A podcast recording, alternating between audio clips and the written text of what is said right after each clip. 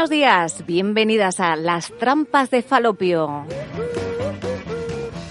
El único programa que fortalece el suelo pélvico, chicas.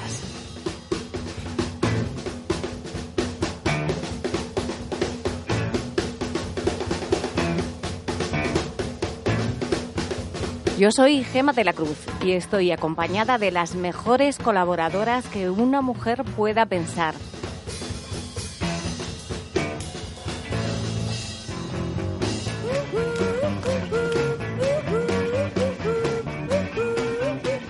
Un programa en el que las mujeres compartimos nuestras experiencias vitales y descubrimos esas trampas que a veces nos hemos hecho nosotras mismas, pero que normalmente nos ha tendido el patriarcado.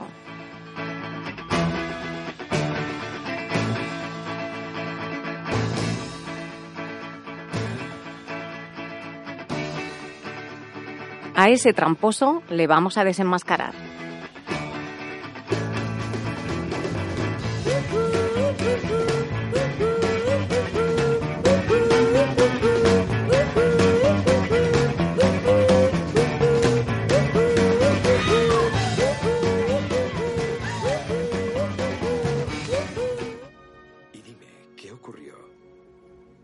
Él subió a la torre y la rescató? Que ella le rescató a él.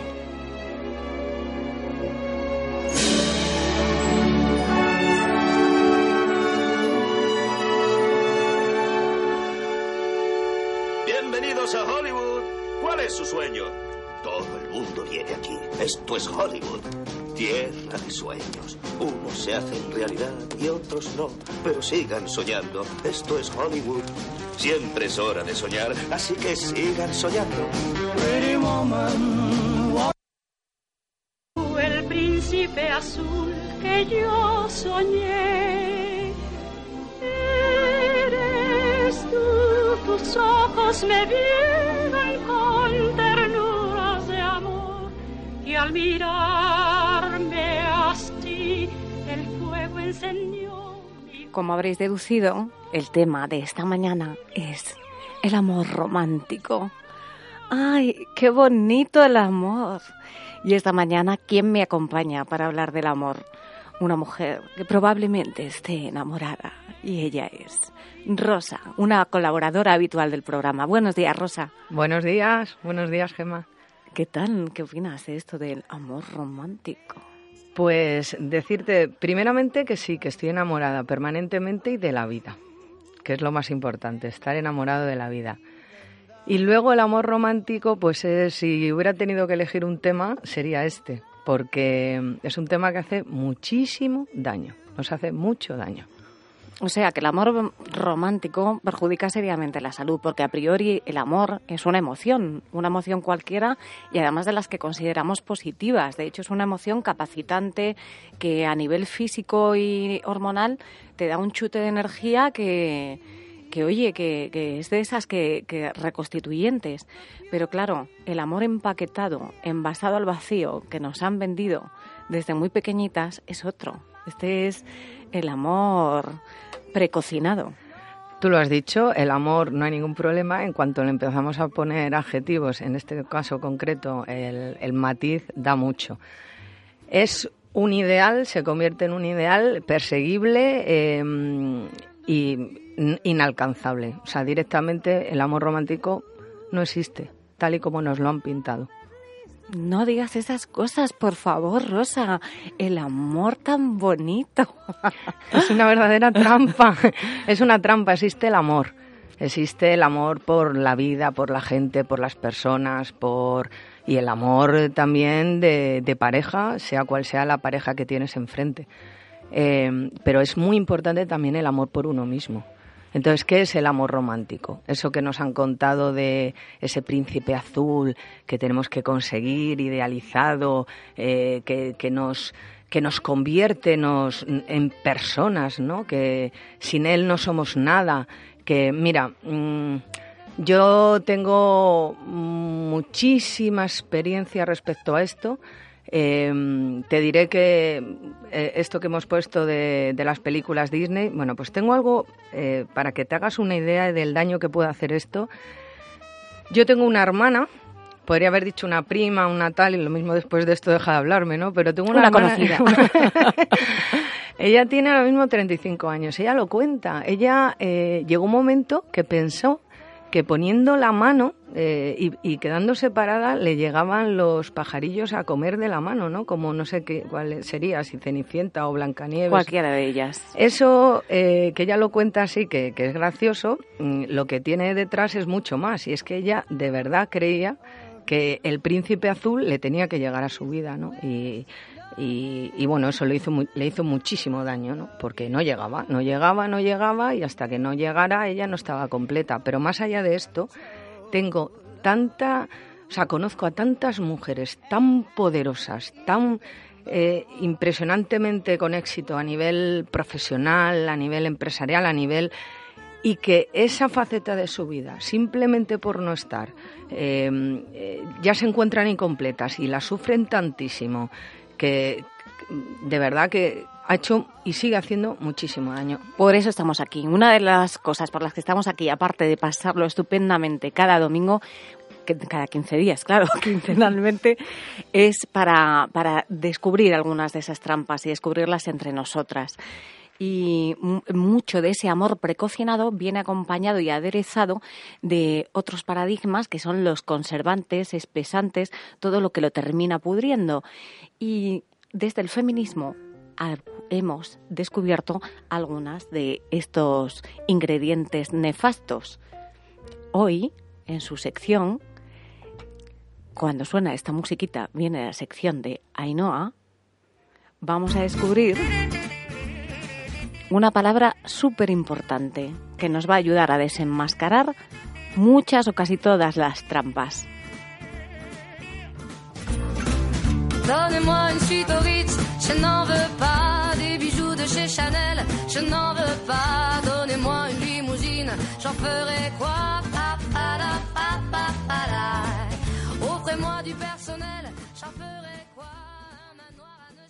bienvenidas a Palabras que construyen. Soy Ainhoa y hoy vamos a hablar del significado de esa gran palabra que es feminismo. Así, de primeras.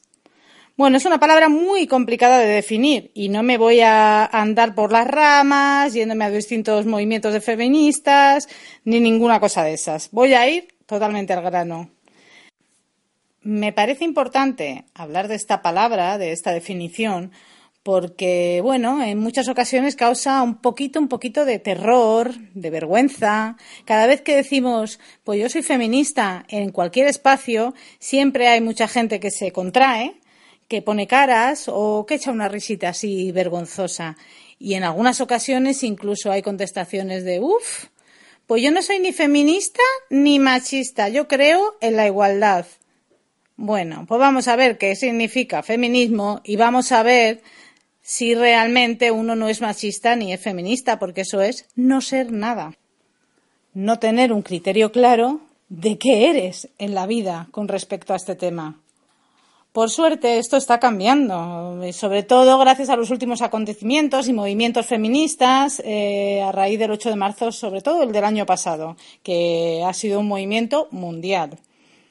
Aún así, queda muchísimo, muchísimo camino por recorrer. Y por este motivo es porque he querido empezar con esta palabra tan complicada de definir. Bueno, vamos a por la definición. Feminismo. El feminismo es la idea radical de que todas las personas somos iguales. Así. Así de difícil es la, la, definición. Es un discurso político que se basa en la justicia, pero hay determinados organismos que se han encargado durante, años de despreciar y de menospreciar este movimiento. Esto le ocurre a la Real Academia de la Lengua, que define el feminismo como la doctrina social favorable a la mujer. Con este tipo de definiciones es normal que haya gente que tenga reticencias a decir que es feminista abiertamente. El feminismo es la lucha contra el patriarcado, no contra los hombres. Eso es importante aclarar, porque en muchas ocasiones se usa para menospreciar el feminismo. Es que las feministas van contra los hombres. No es cierto. Las feministas luchan por acabar con el patriarcado. Y hay muchas mujeres todas hemos sido educadas en el paraguas del patriarcado, así que todas y todos debemos de construirnos para volver a construirnos en mujeres y hombres nuevos y nuevas. El feminismo tampoco sostiene nunca que todos los hombres sean violentos. Sostiene que en esta sociedad patriarcal todos los hombres son educados para serlo. Bueno, según ha ido evolucionando el feminismo, eh, han ido saliendo diversas ramas de los movimientos feministas, pero todas las feministas partimos de un punto en común y es la lucha por la igualdad de derechos entre los seres humanos. Estas diferencias se basan principalmente en la forma de ver el camino a seguir para conseguir esa igualdad. El feminismo, eh, como movimiento organizado de mujeres con una lucha en común, surge a partir del siglo XVII. No quiere decir que antes no hubiera feministas, simplemente no estaban organizados como movimiento. Desde mi punto de vista, creo que tenemos que empezar a incorporar la palabra feminismo a nuestros discursos diarios, porque es imposible solucionar un problema si antes no se reconoce. ¿Hay algo más bonito que la unión de personas luchando por la justicia social, económica, medioambiental para todas las personas del mundo? Bueno, y para terminar, quiero mencionar una frase que me ha parecido preciosa. No sé quién la ha escrito, pero me parece que es importante. en un mundo que te empuja a competir con tus hermanas, darles la mano y ayudarlas a crecer es una cosa de las más revolucionarias que se pueden hacer. Con esto me despido y os doy un beso muy grande y, por supuesto, por supuesto, feminista. Hasta la próxima. Muchísimas gracias, Ainhoa. Es un placer escucharte y qué claro lo has dejado. Y además, ¿qué ocurre con esto del amor también relacionado con el feminismo? ¿Que este amor romántico no ha sido muchas veces una herramienta para favorecer la competencia entre nosotras? Ay, eh, competir por el hombre ideal, porque por supuesto tiene que ser siempre por un hombre, porque este amor precocinado siempre es heterosexual, nunca es diverso y, se definen tan claramente los roles de género. Nosotras esperamos a que nos pidan salir, competimos entre nosotras y si no, al cine me remito. ¿Has visto alguna peli rosa en la que el papel de la mujer sea algo diferente a ser la que está enamorada de o que el final feliz no sea una boda? Bueno, yo no soy muy de pelis románticas, pero desde luego las que he visto eh, son arquetípicas absolutamente. Ella espera, eh, él tiene que luchar por ella, ella le, él le salva, ella le consigue después de muchas desavenencias y sí, efectivamente, ahí termina, ¿no? Cuando, cuando se casan. Entonces, mm, bueno, pues si casarte es el fin, o sea, y luego la competencia, el, el tema de el chico tiene que ser muy alto y muy fuerte. Antes eran pelos, ahora ya hay, bueno, pues hay otros otras cosas, ¿no? Ahora, ahora, ahora, bueno, pues entran también los que están afeitados, pero vamos, siguen siendo fuertes, anchos, musculosos, para tú poderte agarrar a ellos, ¿no? Esos músculos. Mujeres y hombres y viceversa. Efectivamente. Y luego nos pasan esas cosas, que en el día a día hablas con alguien que te dice algo de su pareja y, a mí me pasó hace poco, eh, di por hecho que era un chico. Dije, claro, entonces tu chico dice, no, es una chica. Y dices, ostras, ¿qué he metido dentro? Tengo esto que mm, en mi pregunta no pregunto por la diversidad. ¡Qué vergüenza! Sí, a mí me gusta hablar de... Yo siempre digo mi chico, bueno, pero normalmente me gusta hablar de mi pareja, mi pareja. Eh, y cuando pregunto es por tu pareja. Y a mí se me da el caso contrario.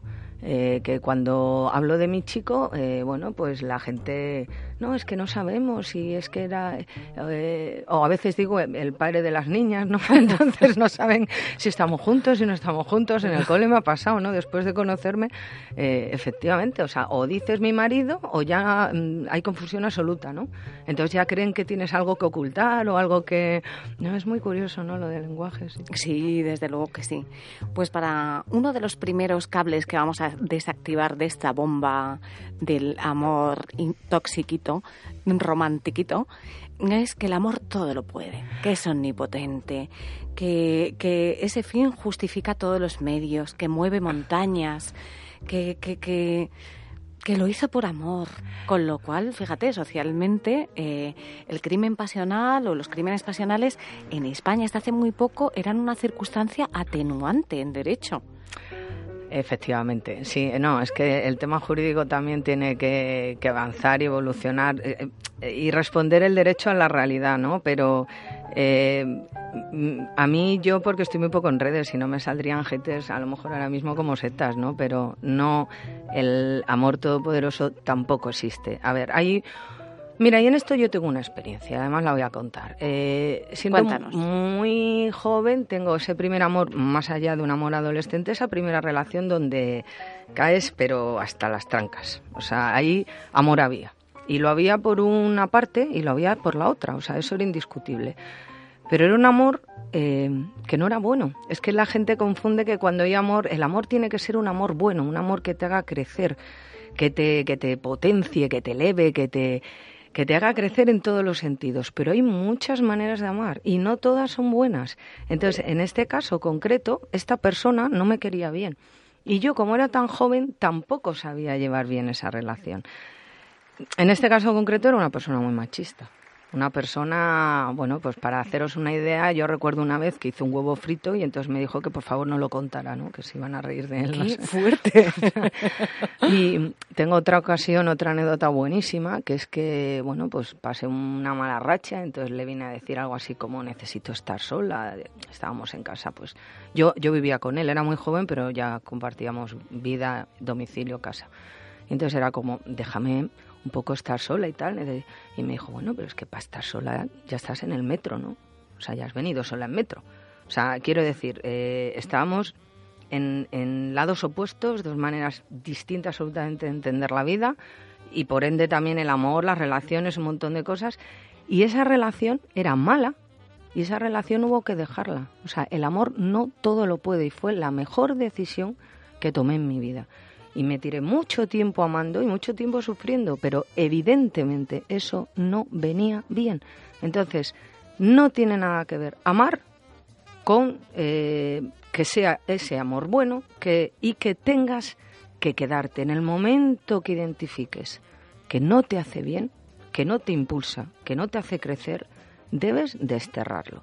Y creo que debería haber centros de deshabituación y desintoxicación de la misma manera que lo hay de otras sustancias, porque efectivamente el amor a nivel químico es una cosa que nos deja locos. Sí, sí, y en sí. esto está lleno la literatura y todos lo hemos vivido. Eso ocurre, bien. Igual que otro tipo de sustancias, me da igual que sea el móvil a, a otra, o drogas, o sea, es que me da igual, o sea, Mm. pero debería haber clínicas de deshabitu- Que te estirpen el hipotálamo. Algo que vengo a estirparme el hipotálamo. No, no, que te aten directamente. Yo aquí lo que digo siempre es, cuando hablo con amigas y tal, lo primero, mm, tira todos los contactos, o sea, que no, o sea, para deshab- lo primero, echa fuera todos los contactos, quita todas las fotos, rompe todo lo, o sea, nada que te recuerde y nada que te permita caer en la tentación. Y luego lo que digo es, o sea, córtate la mano antes que volverla a llamar, o sea, haz lo que quieras, o vete a dar una vuelta, haz lo que... Pues ahí voy, una clínica, te vas allí, te quedas unos días hasta que ya te dan el alta. Pero loca, ¿cómo vas a hacer eso? Si mira, te voy a dedicar una canción, o mejor, se la voy a dedicar a tu yo del pasado, a la que te ha traído, aprendió y te ha traído hasta la que, mujer que eres hoy. Pero, ¿cómo vas a hacer eso si mira, mira, mira de qué nos rodea la cultura?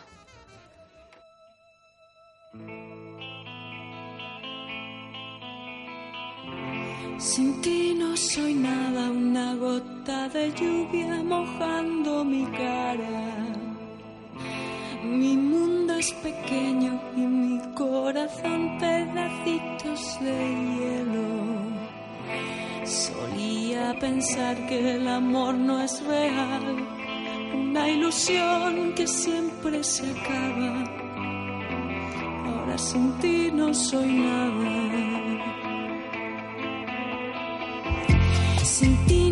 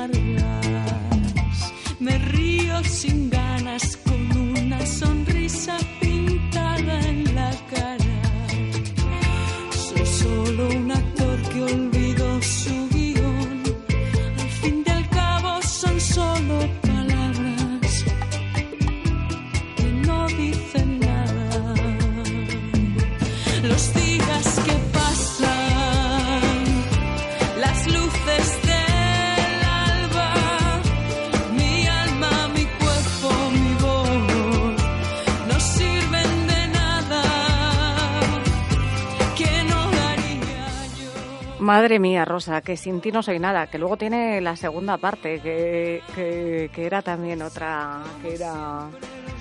mm, No puedo vivir sin ti, no. Vamos, si es que te metes en el tema del amor y todo es un sufrir, porque sin ti no soy nada, porque soy como una media naranja buscando a alguien que me complemente. Y aquí otro de los cablecitos para desactivar la bomba.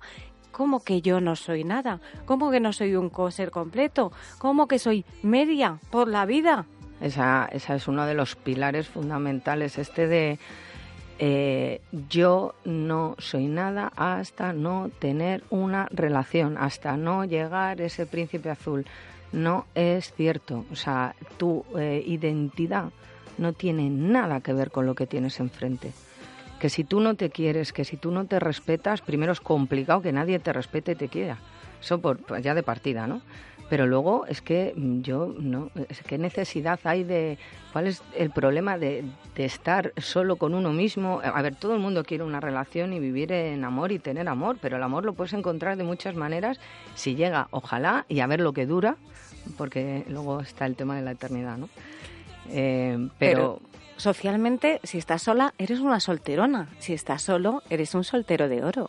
Mm, Bueno, pues eh, que me llamen lo que quieran, ¿no? Pero yo prefiero estar sola que mal acompañada. ¿Cómo nos delata esto de- del lenguaje, no? De, imagínate, estamos tan, tan incompletas o incompletos solos que hasta cuando alguien encuentra otra pareja se dice, ha rehecho su vida, porque estaba deshecha. Sí, sí, totalmente. sí. ¿Acaso? Sí, sí, parece que no, es verdad, no, parece que no eres nada. O sea, directamente y que tú te, o sea, que te proyectes, o sea, es, es justo eso, no tienes identidad hasta que no te complementan, y, o sea, pero de verdad hemos pensado en lo que estamos, es decir, eh, las mochilas están ahí, pero las mochilas hay que eh, tira- tirarlas fuera. O sea, ¿de dónde nos viene la idea que una mujer, por el hecho de estar sola, ya está en fracaso? ¿De dónde viene? Pero tú nunca has oído o te han dicho a ti, porque a mí sí que me lo han dicho, ¿eh? esto de ir a bodas cuando vas sola o... y me decían, pero fíjate, ¿y tú no tienes novio? Con lo, con lo maja y lo guapa que eres, como si tuvieras algún tipo de tara invisible. Bueno, a mí es que como las bodas no me gustan. y afortunadamente me he comido muy poquito. Cualquier encuentro social, pero cualquier encuentro social es bueno para que te hagan este Eh, comentario. pues yo debía de ser De como, material ve- defectuoso. mm, Yo es que como- yo creo que soy tan transparente. A ver, yo eso me lo han dicho pocas veces y a lo mejor cuando me lo han dicho es como que no lo he oído porque realmente yo estuve muchísimo tiempo sin novio, un mogollón de tiempo que me apetecía. Pues sí, me apetecía, pero estar sin novio no es estar sin amor. Eso por un lado, ¿no? Ni Y sin luego, sexo. eh, eh, bueno, eso ya, eso ya- efectivamente. Y, y tenía amor y tenía acceso a mi vida y en un momento dado, bueno, pues alguien se cruzó, eh, se cruzó. Pero, pero sí, o sea, porque los mejores años de mi vida, de hecho, yo creo que están ahí. O sea, realmente, o sea, sin eh, sola, disfrutando de la vida, haciendo lo que me daba la gana, con una juventud tremenda, una capacidad y una energía y comiéndome el mundo. Entonces, claro, si estás pendiente de eh, no, no darte eso, porque estás pendiente, de- es como el que espera el autobús. Si estás en una parada de autobús, no andas, no caminas, no vives. Estás ahí en la parada de autobús permanentemente. Pues habrá que revisarse, ¿no? Dónde quieres estar, si viviendo o... En fin. Y luego pasa una cosa muy curiosa cuando menos te lo esperas, llegas, llega. O sea, te tiras toda la vida buscando ese novio, ¿vale? Y de repente un día dices, mira, ya hartado. O sea, me voy a hacer un curso al extranjero y tal. Bueno, pues el día antes de coger el avión, que sepas que la noche de despedida vas a encontrar a un churri que al menos, al menos, o sea, y es que pasa. Entonces dejemos de esperar, vivamos. Pero fíjate, también es que parece que, que estás esperando algo que ya llega y es definitivo, que ese es otro de los cables para desactivar la gran bomba de la que estamos hablando, eh, que es eterno. El amor es eterno. Vale, pues... Y aquí tengo unas frasecitas de estas lapidarias y socialmente aceptadas y reiteradas. Hasta que la muerte nos separe. Y vaya si nos separa. Tristemente, la muerte. ¿no? 61 casos de separación por muerte, de asesinatos a mujeres este año, en lo que va de año, en este país. Ah, Bueno, eso ya es... En fin, mira, en principio, eh, nada en esta vida es eterno. Y lo natural, además, es que cambie. Todo aquello que permanece eterno es sospechoso. O sea, cuando tú en tu vida no has cambiado, cuando sigues siendo lo mismo y aferrándote a lo mismo y, y la vida no te moldea, no te ha moldeado, no te ha dado nuevas perspectivas, ojo, algo, algo ahí falla, ¿no? O sea, entonces el amor tampoco es eterno. El amor dura lo que dura. Dura, y si lo cuidas mucho, pues a lo mejor te dura efectivamente hasta una muerte natural, no la que estabas describiendo. ¿no? Respecto a lo otro, lo otro es muy gordo. O sea, el otro es salvaje. El otro hay dos partes, la que está enfrente y la que tiene que ver contigo. Eh, en el momento que tú identifiques, o sea, cuántos ahora lo que está pasando también y nos contaban hace poco, ¿no? En un curso además de, de igualdad y coeducación muy cerca. ¿no? Cómo, cómo bueno, esta- estas estadísticas están, ¿no? Lo gordo que es que en los adolescentes eh, el, el tema de la violencia de género va a más y va a más, eh, superando además eh, eh, cosa que no te esperas, ¿no? Superando eh, pues edades pues mucho más cercanas a generaciones anteriores donde se supone que bueno que podía podía ser más razonable, ¿no? Entonces, ¿cuántos hay ahora que parecen de puertas afuera? Pues ahora ya los chicos abrazan, se dan besos y tal, open mind, ¿no? Parece que esto está Sí. cambiando. Y luego de repente llegan a, con, en la relación con la chica y ojo, porque es todo lo contrario. Y tienes detalles, pues estos de control del WhatsApp, de con quién has estado, de tal, que identificamos, esto es muy fuerte, como que nos están queriendo bien. Bueno, este Sí, tema de sin sí. celos no hay amor, pero ¿cómo? Sí, O sea, efectivamente. Ese es otro, ese es otro punto, ¿no? El amor exclusivo, la positividad de los celos. Ah, se pone celoso, pero porque me demuestra que me quiere. Qué importante es trabajar desde eh, pequeñitas y pequeñitos en, en la infancia estos temas. Y esto, que bien lo sabe Pepa. quiero ser, no quiero ser, no quiero ser princesa, no quiero ser, no quiero ser, no quiero ser princesa. Quiero ser Pedro el Cabrero y viajar en mi trineo. Quiero ser fontanera, quiero ser un marciano. Quiero ser Ana Torroja y cantar en Mecano. Quiero ser Mary Poppins invitarte a un vino. Quiero ser Caracola y también Maradona. Quiero ser exploradora como Dora, sí. No quiero ser, no quiero ser, no quiero ser princesa. No quiero ser, no quiero ser, no quiero ser princesa. Quiero ser de los Goonies y vivir aventuras. Quiero ser como MacGyver y salvar el mundo entero. Quiero ser un cuchillero en mitad de la estación. Quiero ser bombera, apagar fuegos con manguera. Quiero ser Supergirl, volar por la noche. Quiero ser Michael Knight y hablar con mi coche. Kit, te necesito. ¡Uh! No quiero ser, no quiero ser, no quiero ser princesa. No quiero ser, no quiero ser, no quiero ser princesa.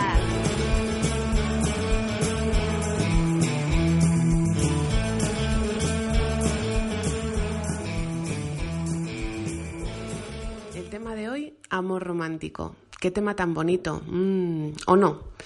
Hoy os quiero contar las trampas que he ido descubriendo a lo largo de mi vida, de cosas que me vendieron y que han resultado ser una gran mentira. Y no solo eso, sino una trampa para que me mantenga en la corriente que la sociedad ha diseñado para las mujeres y que, insisto, es una gran mentira. Me costó un tiempo y varias relaciones darme cuenta de que el amor perfecto no existe y de que los príncipes azules tampoco. Reconozco hoy, no sin cierto sonrojo, que durante un tiempo en mi vida lo busqué pero la sensación era como la de bajarte a la playa sin chanclas, con la arena ardiendo y sin nada para protegerte del sol. Y es que a mi alrededor se me decía que debía de ser paciente, que si llevaba la iniciativa asustaría a los chicos, y cosas parecidas que a mí, desde luego, ni me quedaban bien, ni me encajaban y que no entendía. ¿Por qué tenía que esperar a que alguien me llamara o jugara las adivinanzas si a mí lo que me pedía el cuerpo era tomar yo la iniciativa y salir de dudas? ¿Qué hay de malo en decirle al chico que te gusta, que te gusta? Afortunadamente, y aunque me costó, me di cuenta a tiempo de que eso del amor o era como a mí me apetecía o no molaba. Y fue en un momento de mi vida en el, en el, que decidí quererme un poco más yo y dejar de estar pendiente de nadie cuando de repente apareció el que a día de hoy sigue siendo mi compañero. No fue un flechazo, o al menos no flechazo romántico que te cuentan en las pelis. No es un príncipe azul y tampoco necesita hacerlo, pues ya os digo que descubrí a tiempo que ni yo soy una princesa ni quiero serlo. Y desde luego no necesito a nadie que me rescate. ¿Y qué queréis que os diga? Esto del amor es mucho más divertido que en un cuento. Qué gran engaño eso de los finales felices, ¿eh? Todo se acababa el día de la boda y eso era el culmen de la felicidad. Por supuesto, siempre habría implícito un futuro lleno de retoños adorables y felicidad. Pero nada se nos contaba de la vida real. De que el día de tu boda no tiene por qué ser el día más feliz de tu vida. Que si lo es, fenomenal. Pero que puede que no lo sea. Puede que los nervios te superen a ratos, que el vestido te apriete y que en un momento dado te veas sobrepasada por la situación de verte rodeada de un montón de gente y de no entender en qué momento te convencieron para que fulanito viniese porque era lo correcto y que si no te hubieras visto arrastrada por esa marabunta, la fiesta hubiera sido otra. En las películas, en las canciones, Disney. Ay, Disney nunca nos contó qué pasaba después de la boda de quién limpiaría el baño, de si serían tareas compartidas y de que quizás el día a día a veces te supera y no te apeteciera, tan a menudo como socialmente es aceptable decir, hacer uso del amor con tu pareja. Todo lo que rodea a las mujeres lleva implícita una presión silenciosa y disimulada, que desde pequeña nos educa a hacer uso adecuado y conveniente de nuestra libertad. Convierten el amor en el centro de nuestras vidas, obviando que una mujer es mucho más que un matrimonio y una familia, y dejando fuera de la ecuación la importancia que pueden tener el querer centrarse en una carrera profesional o en cualquier otra cosa que no sea encontrar un hombre y que te lleven al altar. ¿Y qué me decís de la maternidad? Es el traslado del amor romántico, ese lleno de sacrificio y de renuncias hacia nuestros hijos. Afortunadamente esto va cambiando, pero hasta hace muy poco, si no estabas dispuesta a sacrificarlo todo y a perderte en esto de la maternidad, eso te convertía en una mala madre, en una madre desnaturalizada. Porque, chicas, si no lo sabéis, una mujer debe saber cómo ser una buena madre. Y si siendo madre hay ratos en los que te sientes fatal, que no sabes cómo hacerlo, y piensas quién te mandaría meterte en ese lío y en por qué no te, no te lo habrías pensado mejor. Eres mala madre. Así de dura es la sociedad con las mujeres, que muchas veces condena decir en voz alta nuestra realidad y cómo nos sentimos, condenándonos a vivirlo en silencio, como las hemorroides. Y como esto del amor romántico es un cuento y va de cuentos, con un cuento me despido. A las niñas nos enseñaron buenos modales, discreción y a mantener la voz baja pero con los chicos. Entre mujeres era otra cosa. Nos dijeron que las otras mujeres son el enemigo. Si querías ser princesa tenías que saber que las otras eran la madrastra, la bruja malvada, la reina que no te quiere más guapa que ella. Y así nos aislaron, quitándonos, quitándonos lo más poderoso que tenemos, a nosotras, con la otra juntas, a la manada. ¿Acaso te contaron algún cuento en el que a la princesa le salve otra princesa? Nunca. A la princesa la salva el príncipe y San se acabó. ¿Os acordáis de lo que pasó el 8 de marzo?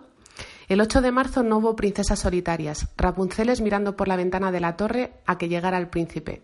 Fuimos todas brujas, todas reinas, todas jefas, todas poderosas en ese grito que nos incendió la garganta y sacudió los pilares del patriarcado. Ese día, Blancanieves y la reina malvada se abrazaron y decidieron cogobernar el reino. Cenicienta dejó plantado al príncipe y salió de fiesta con las hermanastras. La bella durmiente bailó del brazo de Maléfica y Rapunzel se cortó el pelo cortito, se hizo un tatuaje y abandonó la torre para siempre. Fuimos cientos de miles de princesas, brujas y reinas salvándonos a nosotras y a las otras, tan fuertes en nuestra hermandad que los príncipes que asistieron sin haber sido invitados tuvieron que apartarse, mirar con la boca abierta y vernos volar. Cada vez que podemos mirarnos a los ojos se cae un dragón. Cada vez que nos tendemos las manos se tejen redes indestructibles a lo largo y a lo ancho del mundo. Cada vez que elegimos el abrazo en vez del juicio, el patriarcado recibe una herida mortal. Cuando lo entendamos, cuando cada una de nosotras lo sepa, lo sienta, lo viva, el verdadero enemigo finalmente caerá. Gracias, hasta la semana que viene. Muchísimas gracias, Pepa. Claro que no queremos ser princesas y menos de ese tipo, de las que tienen que competir entre ellas, que luchar contra madrastras. No, no. Y seguimos aquí hablando de, de este rollito que nos han metido con el amor, de este rollito del amor eterno y del amor exclusivo, porque no hay sitio para el poliamor en el amor, en este amor romántico. No, no, es exclusivo y estábamos hablando de, eso, de cómo se positivizan los celos, de cómo una demostración de celos puede ser tomado como algo positivo y una eso, una demostración de amor. Sí, bueno, eso es de, las peores cosas que, que pueden suceder porque directamente es que tú permites, tú ya empiezas a cosificarte. O sea, las personas no se poseen, se poseen las cosas yo no soy de nadie, yo soy yo y entonces eh, esto de eh, si no hay celos, no hay amor, es de las cosas que más daño, pero ya, hablamos ya de algo serio, ¿no? porque mm. ese es el primer paso de una espiral de violencia. Antes seguramente hay otros signos, pero ese es el primer signo evidente de una espiral eh, de violencia que, que en muchas ocasiones acaba en, en muerte, ¿no? Que, eh... Pero somos tan mi casa, mi coche, mi pareja, y además como eso va ligado a esa idea de eternidad, que fíjate, fácilmente ligado a esa idea de eternidad, que en este país hasta 1981 no se aprobó la ley del divorcio. O sea, no es que fuese una idea de eternidad que está flotando en el aire, sino que ese hasta la muerte, que hasta que la muerte os separe, era una losa que salvo en la Segunda República en el 32, que hubo así un paréntesis, que hubo ley del divorcio, aquí no se volvió a abrir hasta 1981. O sea, era una realidad esa supuesta eternidad. Sí, sí, o sea, era una condena, sí. condena y, perpetua. Y, y, hablamos de esta sociedad, ¿no? La que, pero ¿y qué ocurre con otras sociedades? O sea, hablamos porque ahí ya, o sea, donde mujeres directamente son una posesión con matrimonios concertados, desde niño, con dotes, con moneda de cambio. Eh, mon efectivamente.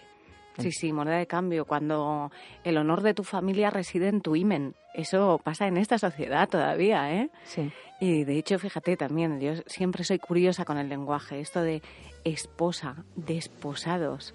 Ay, cómo, cómo sí. me chirría, ¿no? Incluso eso de alianza y adoptar el apellido de tu pareja, como ocurre en otras sociedades supuestamente tan o más avanzadas que la nuestra, ¿no?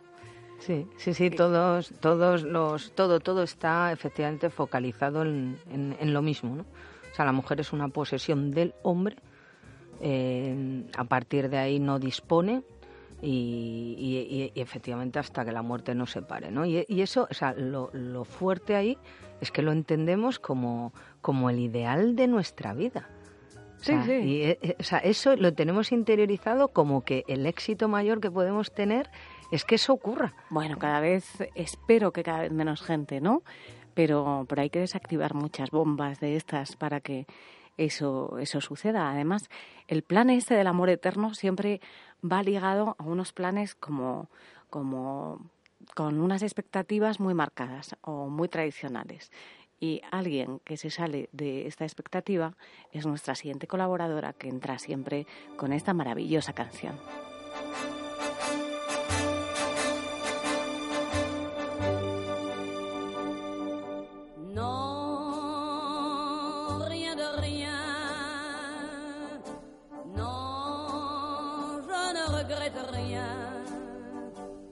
Ni égal.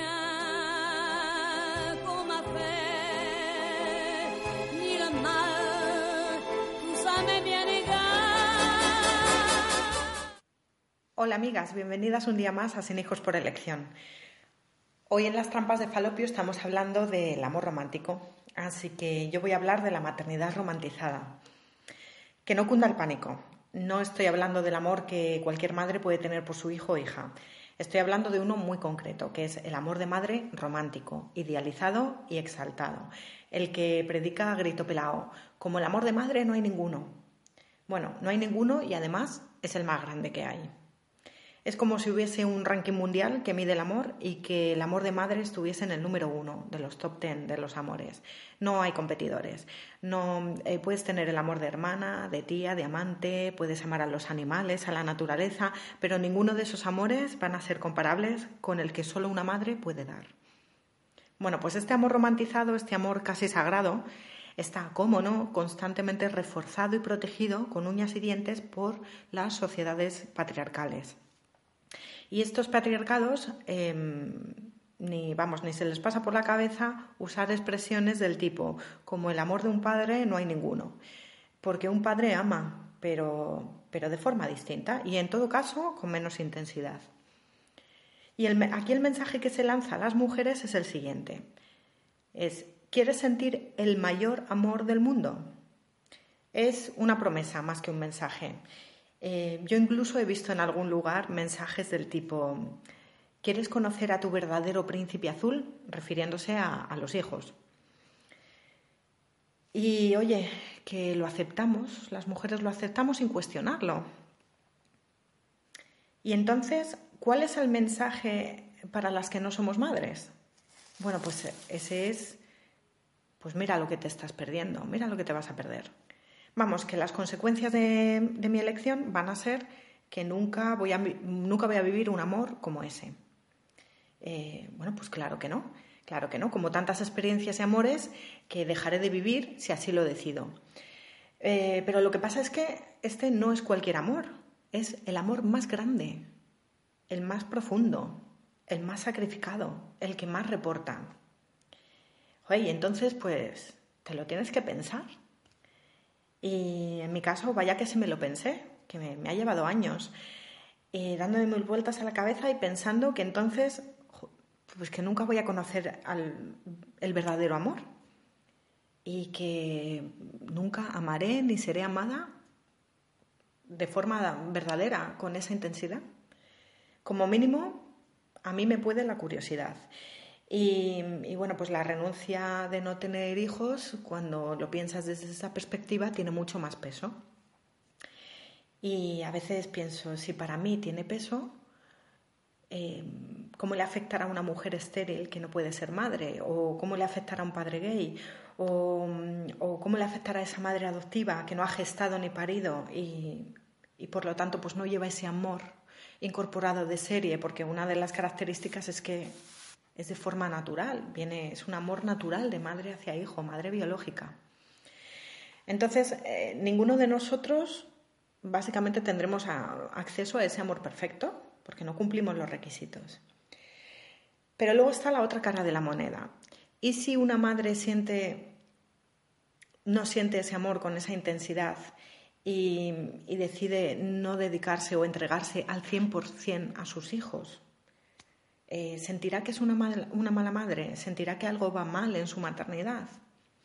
Mira, yo desde fuera, de forma objetiva y desde mi perspectiva como mujer e hija, observé hace ya tiempo que algunas veces el amor maternal se eleva a la quinta potencia, se idealiza y se convierte en amor romántico. Y si no, esperaros al siguiente día de la madre. Pero claro, ni se me ocurre, ni se me ocurre sugerirlo, porque entonces mi boca será cerrada y sellada con un tú no lo entiendes, nunca has sido madre.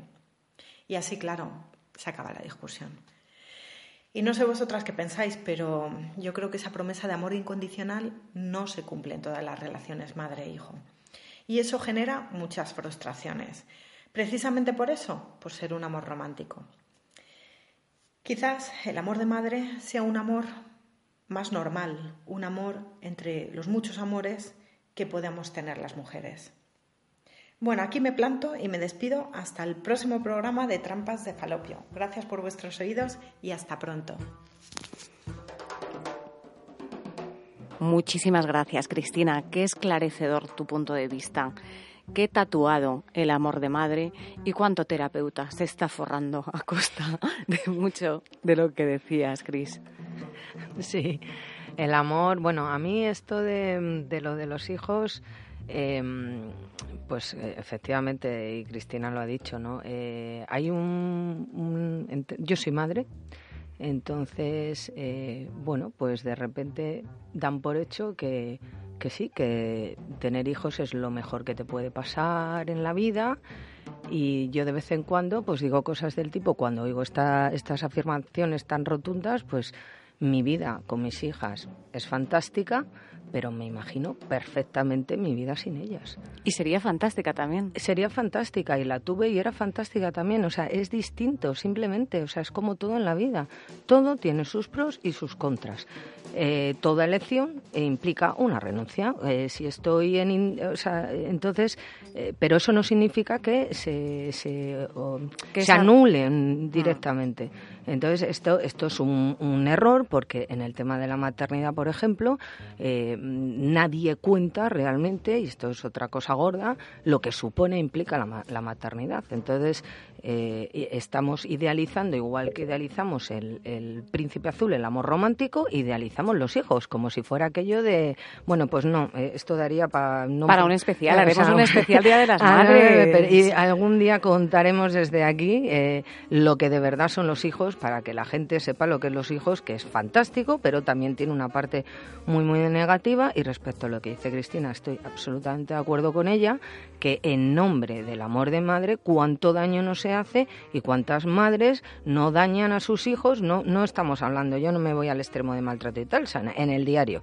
O sea, como si tu madre como tal y entonces, bueno, pues eh, se hace también muchísimo daño. Entonces, ¿Y cuánto, cuánto de verdad dices que, que, sí, que se hacen renuncias, pero una cosa son las renuncias y otra también los sacrificios, ¿no?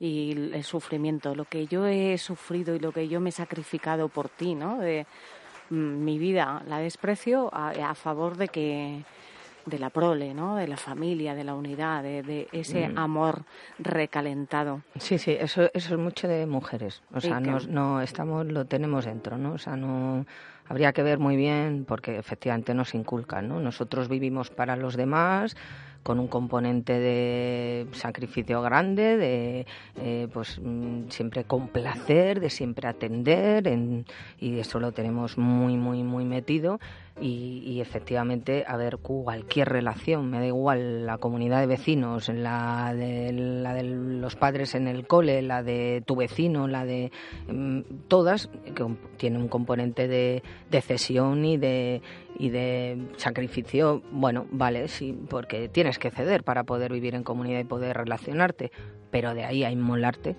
o sea, directamente inmolarte en nombre del amor encima, ¿no? O sea, eh, es una contradicción total. O sea, no, no. O sea, tú mm. cedes hasta un punto, hasta un límite, igual que tiene que ceder la otra persona y tú tienes que saber identificarlo, pero ojo, sin perder, sin que vaya tu identidad en el camino. Porque si tú vas perdiendo tú, o sea, si tú no estás completo, tú no puedes dar lo mejor de ti. Pues te invito a que nos echemos un bailecito y nos pongamos a bailar como las grecas. Esa es parte de nuestra identidad. Allá vamos.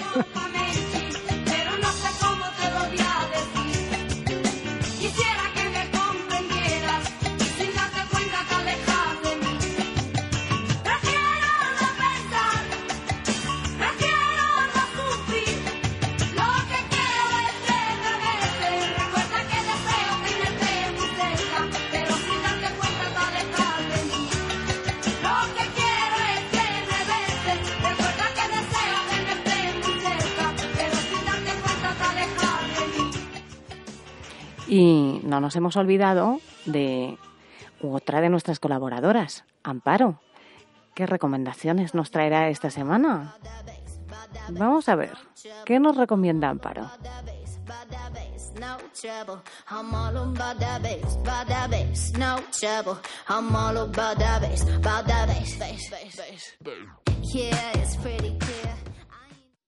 Hola, Hola Gema, buenos días, ¿qué tal? Pues nada, yo para el programa de hoy he traído dos propuestas que creo que pueden ser muy interesantes y, muy divertidas también, porque se acercan o tratan del tema que, estamos viendo hoy en el programa, el del amor romántico. La primera de ellas es de, una escritora e ilustradora que se llama Teresa Jiménez y es un cuento, en principio escrito para niños o para niñas y se llama Los príncipes azules de Stiñen.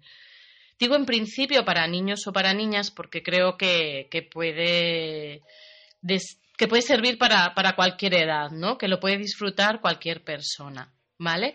La historia de los príncipes azules de Stiñen trata de una niña que lleva mucho tiempo escuchando aquello de que llegará el príncipe azul, que será el, el mejor príncipe para ti y ella pues se pregunta si realmente pues los príncipes azules existen o si no existen o, o si destiñen y bueno pues pasa el tiempo y ya cansada de, de tanto de tanto esperar pues se da cuenta de que, de que ha ocurrido algo mágico, que su corazón pues ha empezado a llenarse, a expandirse, que incluso parecía que tenía alas. Y bueno, pues se da cuenta de que todo ese tiempo el amor que había estado esperando en realidad estaba dentro de ella y que no lo había visto ni lo había oído porque estaba precisamente esperando, esperando algo que en realidad estaba dentro de ella. Eh, bueno, el, cuento sigue, nos voy a desvelar el, el final. A mí no me convence mucho, pero bueno, eh, lo dejo ahí por si, alguna está interesada y, le gustaría leer este, este cuento, Los príncipes azules de Stiñen, de Teresa, de Teresa Jiménez. Y también, relacionado con el tema del, amor romántico, quería proponeros otra lectura que, bueno, pues yo lo, lo, he leído el libro, he leído el libro hace poco y me ha gustado, me ha gustado mucho. ¿vale? Es el libro de, idiotizadas de una ilustradora, es como una especie de, novela gráfica, es una ilustradora que se llama Raquel Córcoles, pero quizá la conozcáis más por, eh, por Moderna de Pueblo, es una ilustradora bastante conocida, ha sacado varios libros con su, tipo cómic, ¿no? Su estilo. Y bueno, pues hace poco publicó Idiotizadas, que ya el título es, es sugerente. ¿Y de qué va idiotizadas? Bueno, pues ella mm, lo describe como, pues, como que lleva todo el tiempo, toda, toda su vida escuchando frases como que esto no es propio de una señorita o el día de tu boda será el más feliz de tu vida. Pero tras mudarse a la ciudad y conocer a Zorricienta, Gordinieves y la Sirenita Pescada, pues va despertando de esas y muchas otras idiotizaciones y emprende un largo camino para desaprender lo que nunca deberían habernos enseñado. ¿Vale? Y si, bueno, ojeas el libro o si te lees el libro, bueno, pues son escenas cotidianas de, de una mujer y en las que yo creo que, que muchas de ellas nos podemos sentir identificadas y las ilustraciones son, son muy divertidas, están fenomenal, pues eso, la sirenita pescada que, que dice que el anzuelo del amor morderás y tu mundo por él dejarás, zorricienta, a las doce en casa estarás, o el zorrón del pueblo serás, o Gordinieves, ¿vale? Intenta hacer una parodia de lo que son las princesas de los cuentos que hemos leído o que nos han, nos han contado a lo largo de nuestra vida y bueno, pues le da un matiz bastante irónico y bastante, mm, bastante interesante y, divertido. Así que os aconsejo a todas, si no, si no habéis leído Idiotizadas de Moderna de Pueblo, que lo hagáis porque estoy segura de, que os va a gustar. Y bueno, pues nada más. Aquí acaba mi, mi sección de, de hoy y espero estar con vosotras en el próximo programa de, de, Trampas de Falopio. Un beso a todas. De Trampas de Falopio, Amparo, no te despistes, claro que estarás aquí en 15 días, te esperamos a ti y al resto. Y esperamos haber desactivado un poquito esta bomba de, del amor recalentado, del amor romántico y envasado que nos están vendiendo, porque el amor es maravilloso, pero ese amor libre, basado en la comunicación, en la decisión, en el que no pierdas tu identidad, no se diluya por un fin último que parece que es más importante que tú. Y Rosa, enamorada. Enamorada. Ah, Empecé el programa enamorada y acabó el programa y ahora enamorada mucho más porque me ha pegado un subidón haber estado aquí y muchísimas gracias por la oportunidad. Bueno, muchísimas gracias a ti por ser colaboradora y de esta no te libras. Vuelves antes de que acabe el año probablemente, ¿no? Me lo he pasado fenomenal. Sí, espero que, el resto también lo hayáis pasado estupendamente, que hayamos desactivado un poquito estas trampas que nos tienden por el camino y que sepáis que como yo os amo, nadie os amará. Os espero dentro de 15 días y me despido con la más grande. Un besazo, tramposas.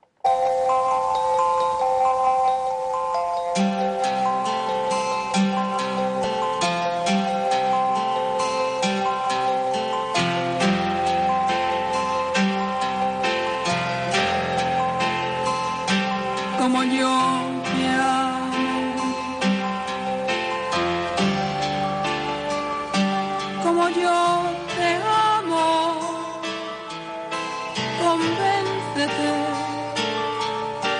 convéncete. Nadie te amará.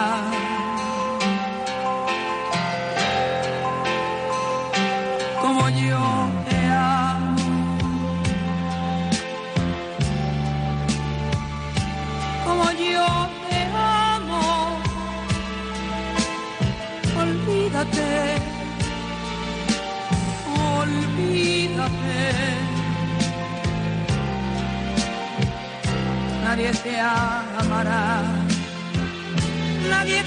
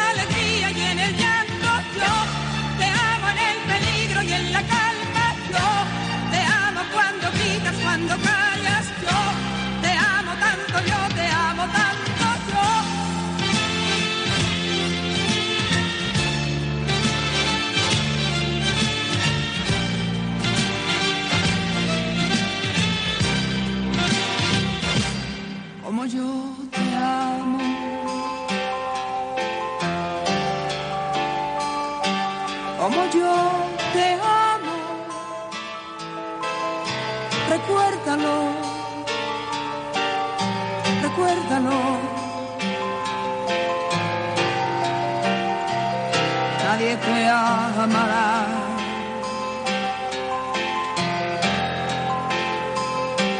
Como yo te amo.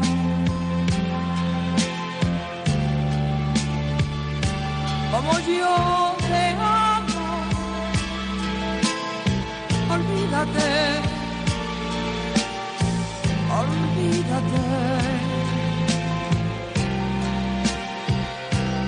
nadie te amará, nadie te amará, nadie porque yo te amo con la fuerza de los dos.